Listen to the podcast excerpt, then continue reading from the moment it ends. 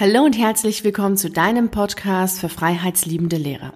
Heute spreche ich mit dir darüber, wie das Beamtentum dich verändert, so dass du dir immer weniger zutraust und am Ende immer wieder ängstliche Entscheidungen triffst.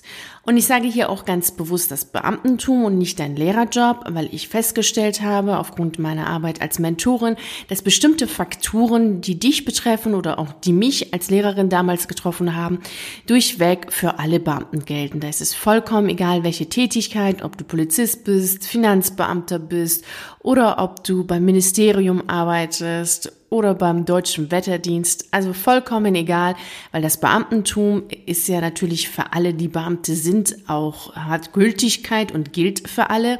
Und es gibt bestimmte Aspekte, die nun mal da sind. Und da ist es, das spielt es gar keine Rolle, welche Tätigkeit du ausübst.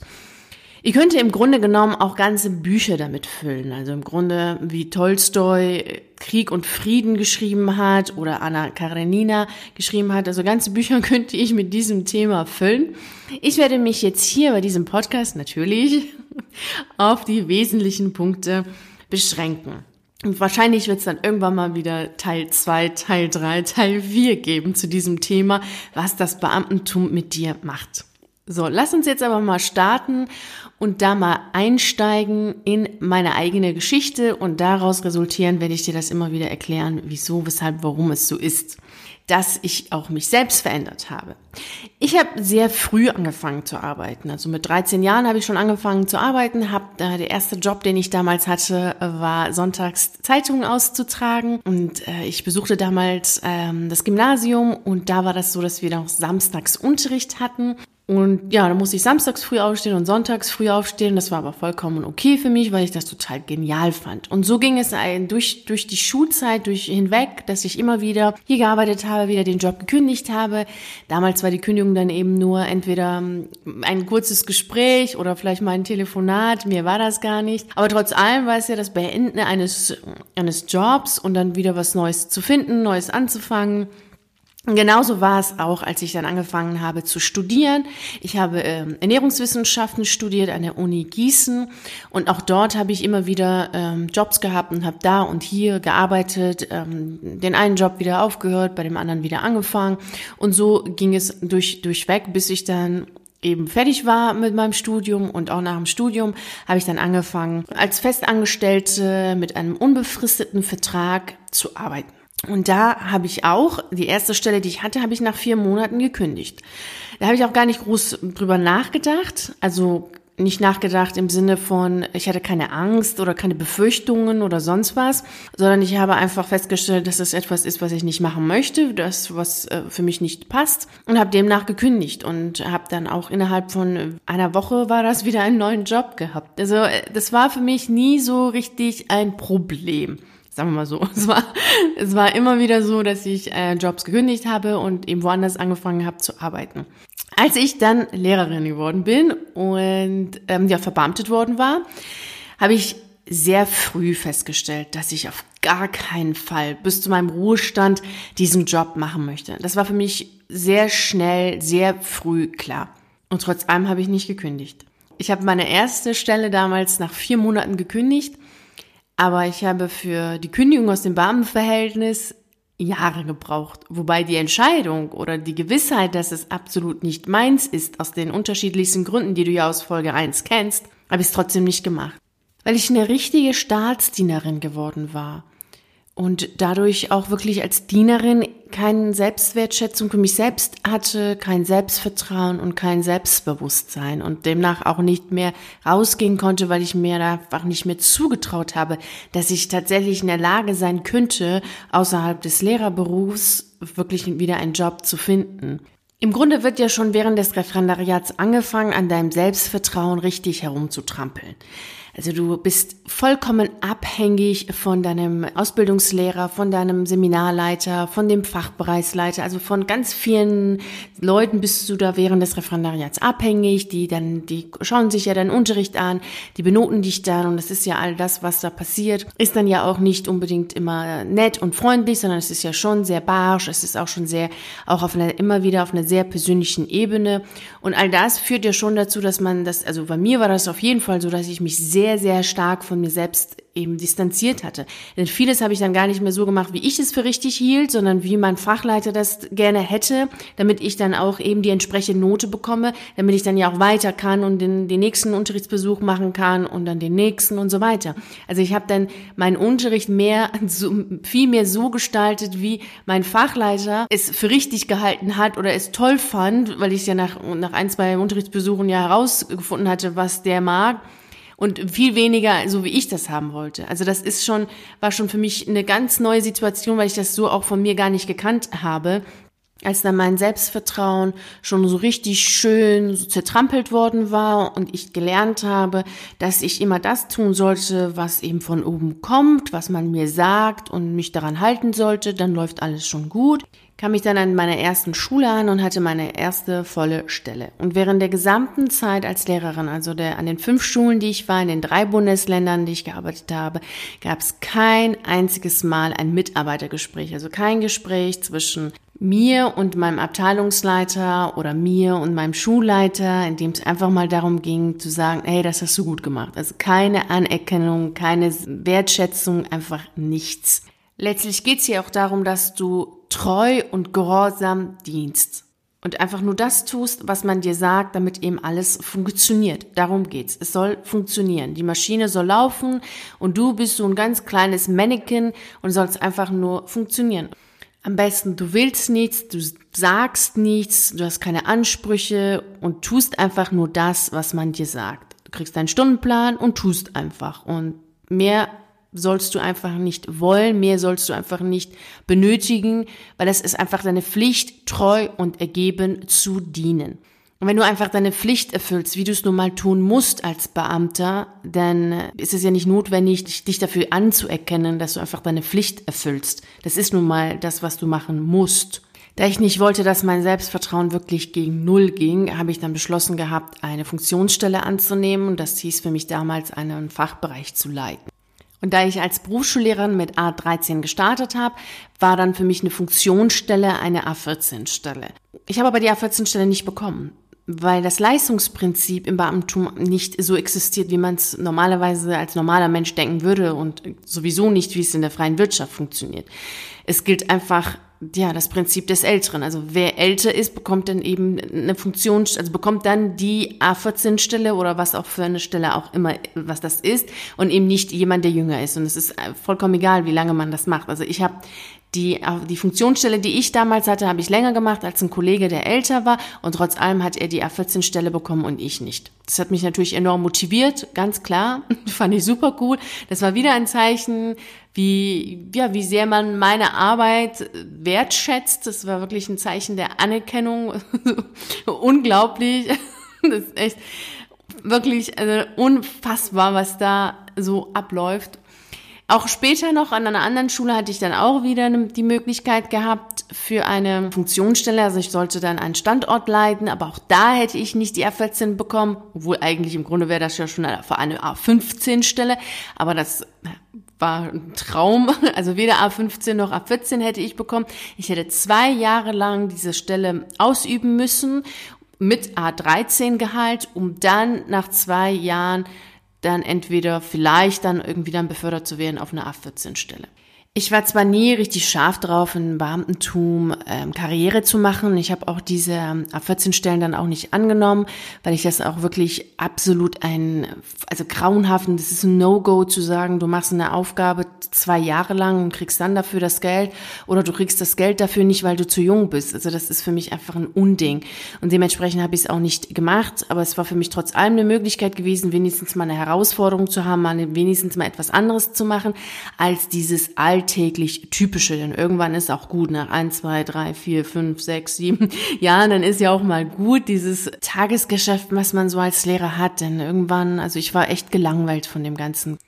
Wenn du im Grunde nie wirklich etwas Neues machst und über Jahre hinweg immer wieder das Gleiche machst, und auch nie wirklich eine Anerkennung hast und auch nie auch die Herausforderungen, die du dann vielleicht von dir selbst annimmst, falls du einfach dich sonst zu Tode langweilst, auch nie in irgendeiner Form dann auch anerkannt werden, dann ist es ja ganz klar, dass irgendwann dein Selbstwertgefühl und dein Selbstvertrauen gegen Null gehen.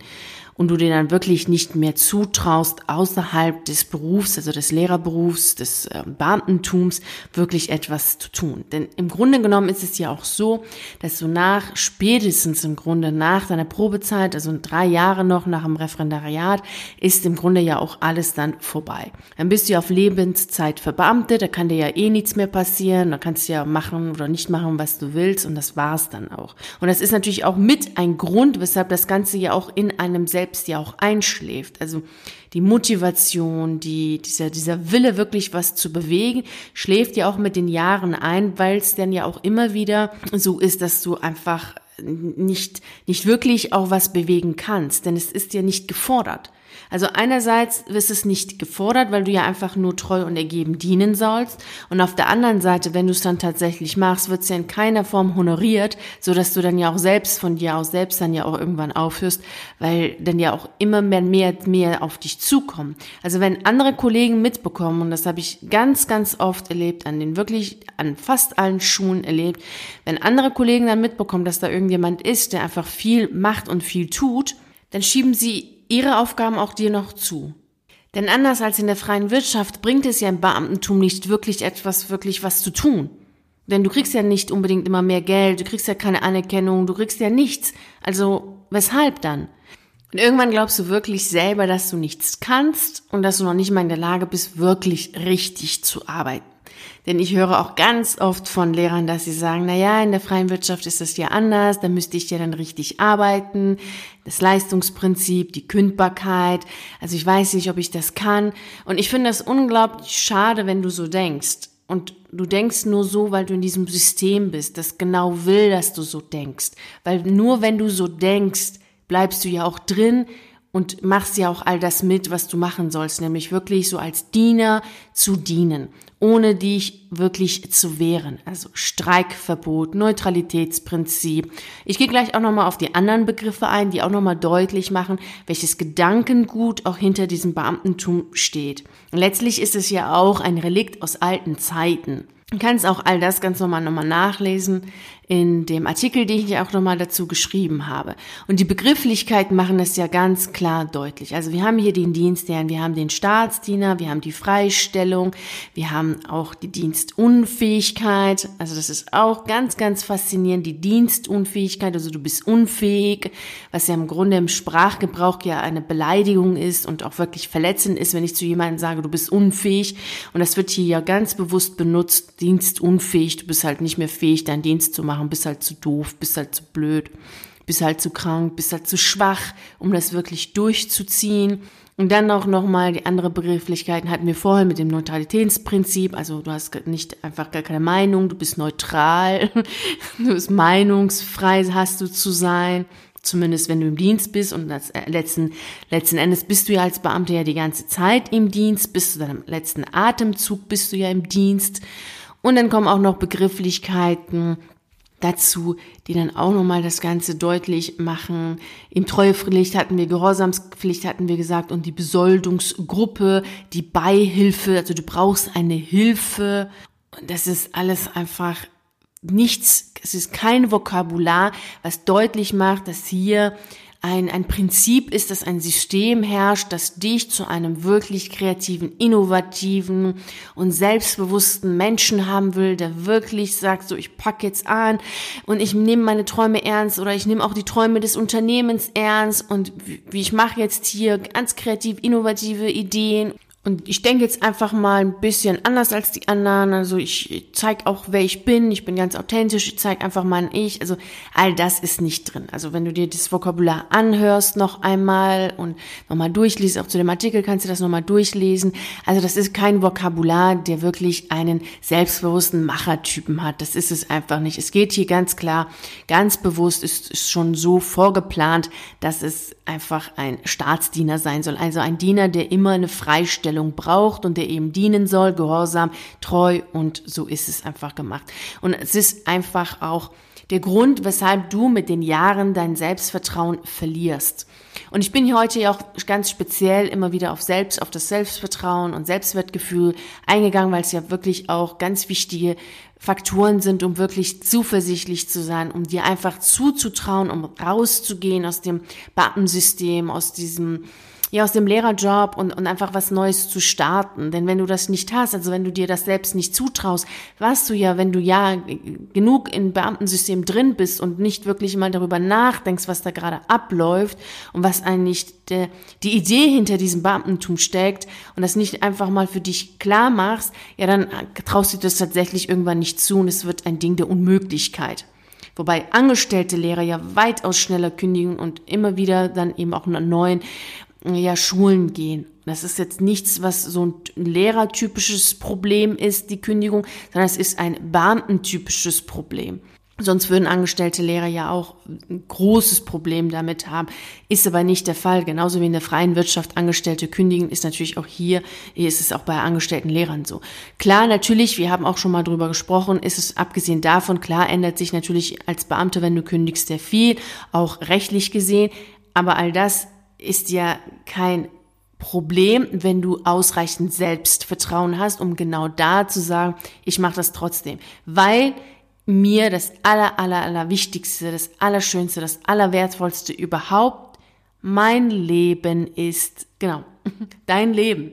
Dein Leben ist das wertvollste, das schönste, das beste, das Einzige, was du wirklich hast, was du nach deinen Wünschen gestalten kannst, wie du es haben willst. Und da solltest du in keinster Form zulassen, dass irgendein System, was auch immer das sein mag, ob es das Beamtensystem ist oder sonst irgendein System, zulässt, dass du ja an Selbstvertrauen verlierst und einfach nicht losgehst für das, was du machen möchtest. Aber genau das solltest du machen. Losgehen und das machen, was du wirklich machen willst. Ich hoffe wirklich sehr, dass dir heute bewusst geworden ist, dass dein Selbstvertrauen nicht wirklich gering ist, weil es einfach so ist, sondern dass es mit den Jahren in diesem System einfach abgenommen hat und das Selbstvertrauen etwas ist, was du natürlich wieder aufbauen kannst, ganz klar.